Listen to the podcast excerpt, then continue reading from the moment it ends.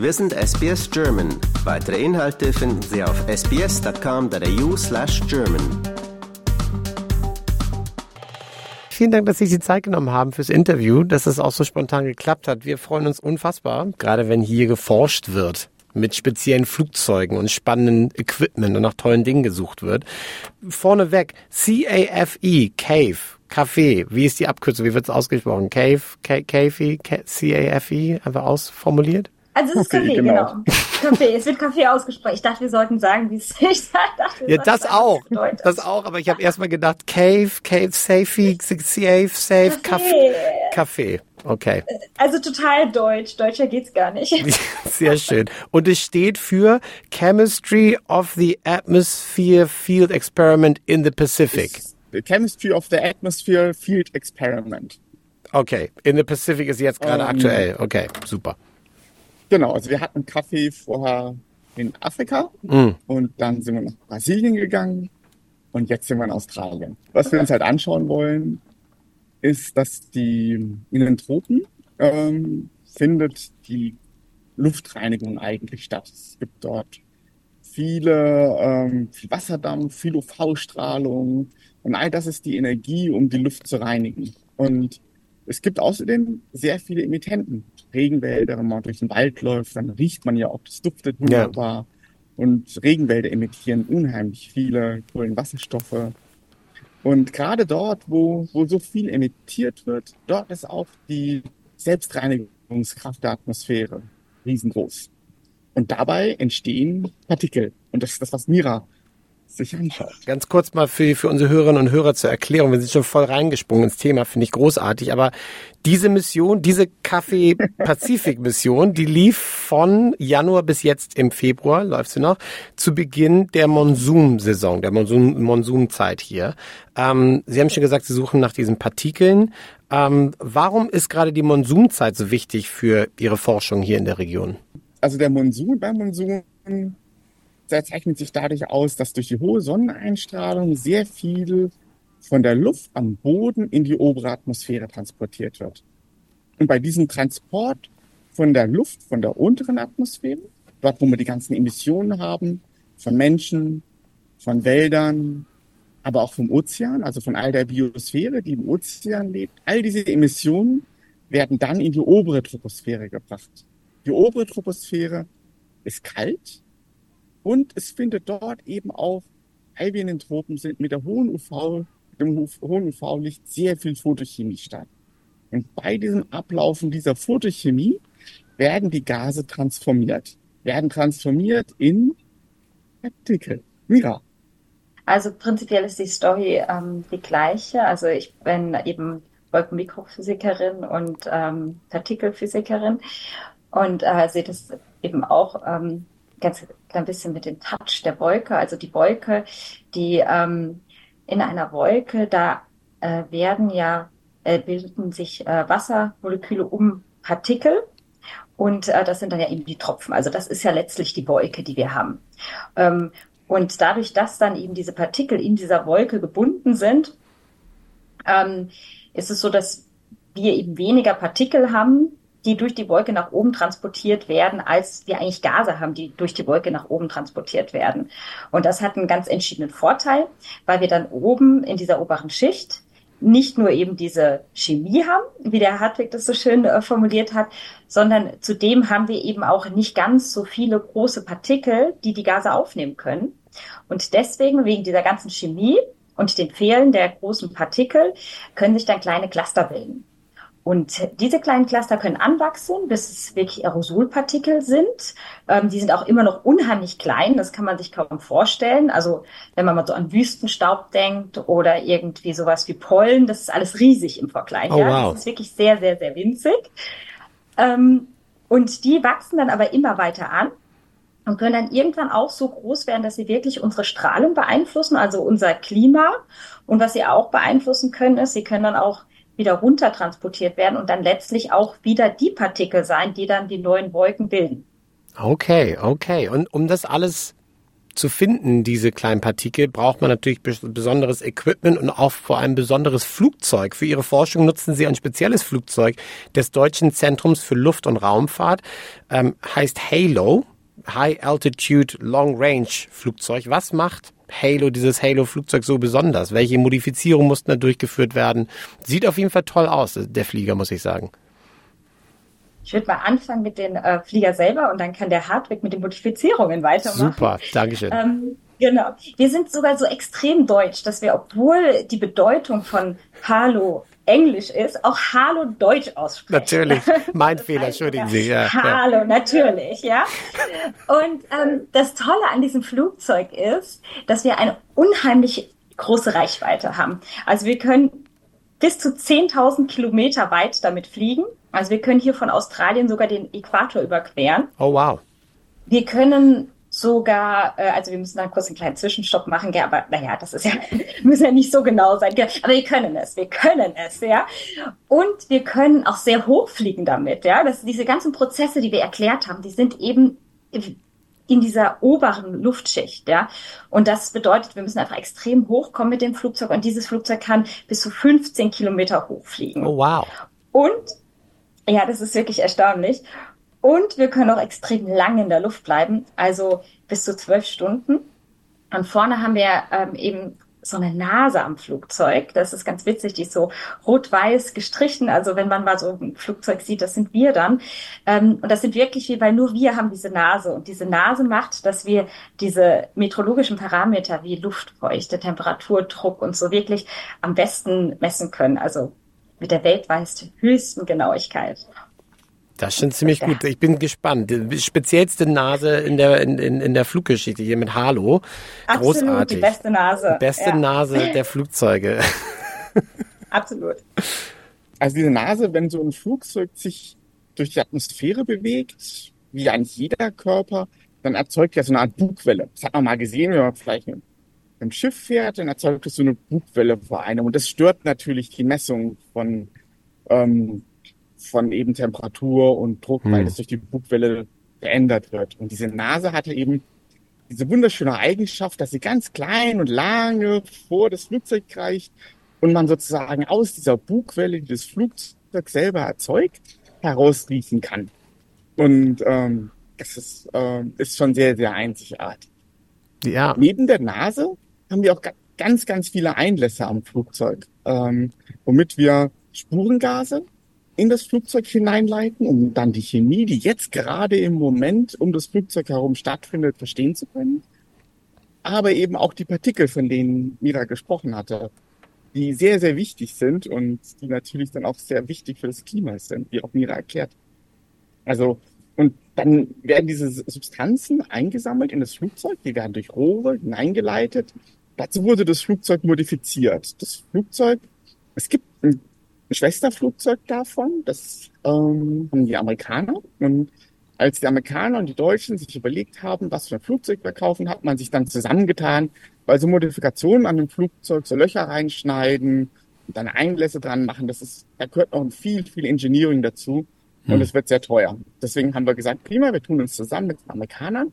Das amerikanische Flugzeug hat nicht, den, hat nicht die Nase, Ha, sagen wir dann. und, und deswegen haben wir genau. die weltweit beste Genauigkeit, weil sonst hat keiner die Nase. Ja, das muss man mal sagen. Da ist den Amerikanern auf jeden Fall was durchgegangen. Das dürfen wir gar nicht zu sehr ja. verbreiten. Ja, das dürfen wir ihnen gar nicht sagen. Großartig. Dieses Flugzeug, was sehr hoch fliegen kann, sehr lange fliegen kann, sehr weit fliegen kann, sieht auch toll aus mit der tollsten Nase von Forschungsflugzeugen und generell Flugzeugen. Das haben wir schon mal geklärt. Ich habe mal geschaut bei Facebook. Das sieht alles andere als gemütlich aus, wie sie da drin sitzen. Weil sie sehen da ziemlich eingequetscht aus, weil da auch eine ganze Menge Zeug jetzt mal ganz salopp gesagt, eine ganze Menge Equipment auch anscheinend mit rein muss. Wie fliegt sich das denn in Halo? Und wie viel Equipment brauchen Sie da eigentlich im Learjet oder in diesem speziellen Flugzeug selbst? Eigentlich fliegt sich ganz gut in Halo. Also die Sitze sind trotzdem bequem. Es sind halt nicht so viele drin. Das ist halt sehr stressig, ja. Also es sind vier Leute, vier Wissenschaftler sind im Flugzeug, ja. die halt sich um die Geräte kümmern. Die kriegen die ganze Zeit Nachrichten von so ungefähr 60 Flugzeug, äh, 60 Flugzeugen, nein, von so ungefähr 60 Wissenschaftlern am Boden, die ständig irgendwas von denen wollen und denen sagen, was sie mit ihrem Gerät machen sollen. Das ja. heißt, das macht sehr stressig, ja. Aber die Sitze sind ganz angenehm. Es ist eine Gulfstream, Gulfstream 550, äh, ist ein Business-Jet und ähm, die Sitze sind auch die Business-Sitze aus dem Business-Jet. Die sind nicht so bequem, man kann sich auch nicht so hinlegen, weil da sind überall Instrumente.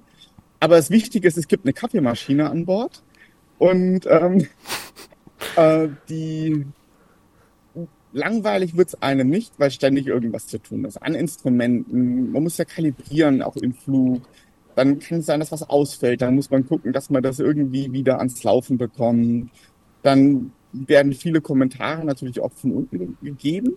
Zum einen an die einzelnen Operateure. Das ist fast wie auf der Space Station oder in so einem kleinen Raumschiff, muss man sich das hm. vorstellen, wo jeder Operator, es sind 16 Instrumente, die da mitfliegen, und jedes Instrument ist hochkomplex und man muss auch ständig darauf aufpassen, auf das Instrument, was dort passiert.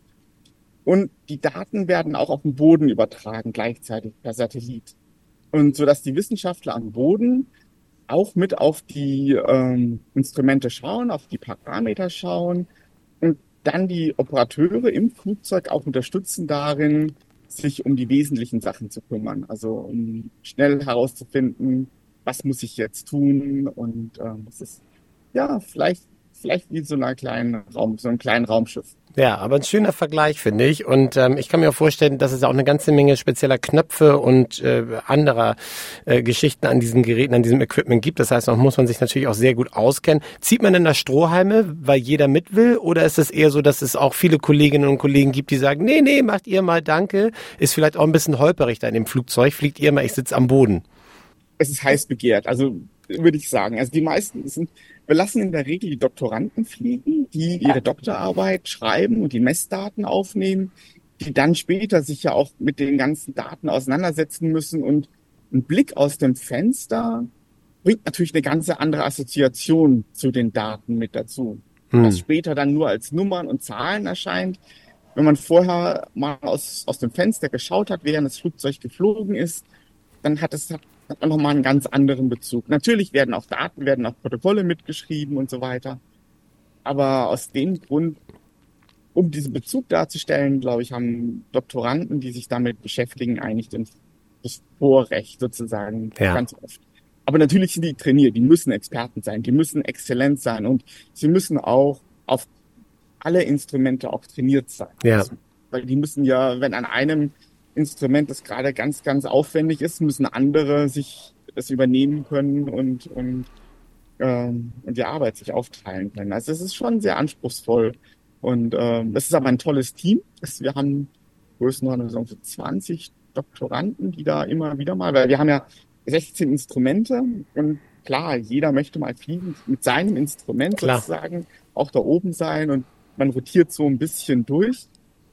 Aber dann später als als sagen Wissenschaftler, der seine Doktoranden oben hat, dann schaut man nur mit einem lachenden und weinenden Auge hinterher und man freut sich für seine Studenten mit. Das klingt gut, das klingt fair, aber ähm, ich kann mir vorstellen, dass jetzt da gerade, wo auch Sie natürlich jetzt sich, sich befinden und von wo aus Sie fliegen, da oben in Cairns, gibt es ja auch unfassbar Schönes zu sehen. Gab es denn so, so Highlights, also Highlights dieser Flüge? Ich meine, das Great Barrier Reef ist hier direkt um die Ecke. Ja, wir hatten in der Tat einen Flug, der genau das Great Barrier Reef auch als Thema hatte, wo wir die Emissionen eben untersuchen wollten, ob jetzt das Great Barrier Reef was anderes emittiert als ähm, der normale Ozean sozusagen. Ähm, und ich denke, das war schon ein Highlight für die Leute, die mitfliegen durften. Ähm, ich glaube, das war in der Tat das Schönste. Aber was auch total, also was ich persönlich total faszinierend finde, ich bin leider auch schon zu alt jetzt, um jetzt mitzufliegen. Als Doktorandin bin ich auch selber noch geflogen. Ähm, aber man lässt dann eben auch den Jüngeren den Vortritt einfach.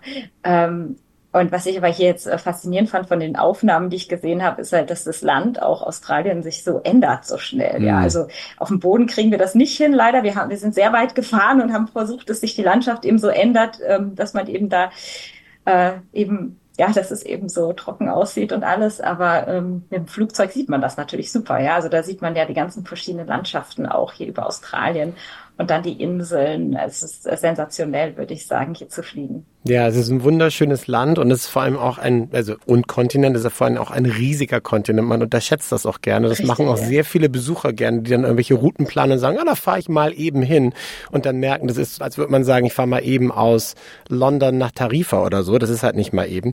Ähm, aber eine Frage ist natürlich äh, mit diesen Kaffeemissionen. 2018 fand eine in Afrika statt, 2020 in Brasilien, jetzt im Norden Australiens in Cairns. War es das erstmal mit Kaffee oder gibt es noch mehr Kaffee? Die heißen dann halt nicht mehr Kaffee. Wahrscheinlich. Schauen wir mal. also ja. ähm, ich persönlich plane jetzt eine ähm, Kampagne äh, in Neuseeland äh, in 2025 und da haben wir in der Tat auch vor, auch nochmal hier in Australien vorbeizuschauen ja. und Hallo zu sagen. Ja. Und dann auch mal hier nochmal zwei Nachten zwischenlanden, einfach auch dieses, ähm, also wir versuchen schon so ein bisschen den Globus auch abzudecken, wenn man so ein, eine Möglichkeit hat, dass man ein Flugzeug hat. Ja, da möchte man natürlich auch verschiedene Regionen anfliegen. Das ist einfach, äh, liegt in der Natur der Sache. Klar. Ähm, und man nennt die dann halt, also das ist prinzipiell die Idee und äh, man nennt die dann halt oft auch anders. Es waren jetzt halt viele Kampagnen, die halt eben ähm, sehr chemielastig waren und die dann eben so hießen.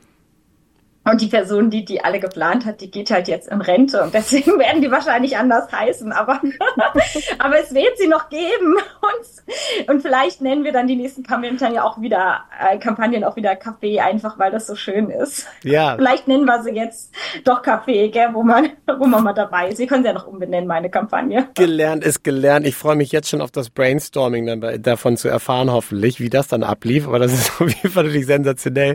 Wieso, ähm, jetzt waren das natürlich alles sehr, sehr warme Regionen, sehr feuchte Regionen, haben Sie schon erklärt, warum. Ähm, gibt es auch Interesse, so etwas in arktischen Regionen zu machen? Und, und was wäre, was, was würde man da suchen? Jetzt in der Antarktis oder oben am arktischen Kreis? Es gibt sogar auch Kampagnen, die eben in die Richtung gehen, hm. auch von Halo. Ähm, das ist eben, also gerade ähm, ich persönlich ähm, komme aus Leipzig, also mache meine mein Heimatinstitut ist in Leipzig und wir machen sehr viel Forschung eigentlich ja. auch in der Arktik. Eigentlich ähm, an beiden Polen machen wir auch äh, viel Forschung und ähm, das Problem, ein kleines Problem, was wir mit Halo haben, ist, dass es halt nicht so perfekt für das Landen auf Eis geeignet ist. Da haben wir dann andere Flugzeuge, die können dann halt hm. ähm, nicht so weit fliegen, ähm, aber sind dann so ein bisschen besser geeignet für diese arktischen Bedingungen. Ja. Ähm, das ist so unsere, ach, wie sagt man immer so, unser Ferrari, sagen wir manchmal. Den, den wollen wir halt auch, den wollen wir auch schonen und den wollen wir dann ausfahren, wo es halt sich gerade eignet und äh, den jetzt nicht unbedingt dann da dahin schicken. Ja, und dann geht noch was kaputt am Ferrari. Ich finde. Ach ja, das wäre ja schön. Das, darüber wollen wir gar nicht nachdenken. Und wenn da was mit der Nase nein. passiert, die Nase, oh mein Gott. Die Nase, nein. nein. Also, nee, die nein. Nase, da sagt man nichts drauf. ich danke Ihnen beiden sehr für dieses tolle Gespräch und ähm, ja, wünsche weiterhin alles Gute mit diesem Forschungsarbeiten und ähm, die Ergebnisse dieser Forschung, die werden wir ja in verschiedensten Formen dann über die nächsten Jahre wahrscheinlich auch äh, davon erfahren, was es dann gebracht hat und was Sie rausgefunden haben. Ganz toll und weiterhin Ihnen eine tolle Zeit im Norden Australiens. Genießen Sie es da oben in Cairns weiterhin. Vielen Dank. Dankeschön. Lust auf weitere Interviews und Geschichten? Uns gibt's auf allen großen Podcast-Plattformen wie Apple, Google und Spotify.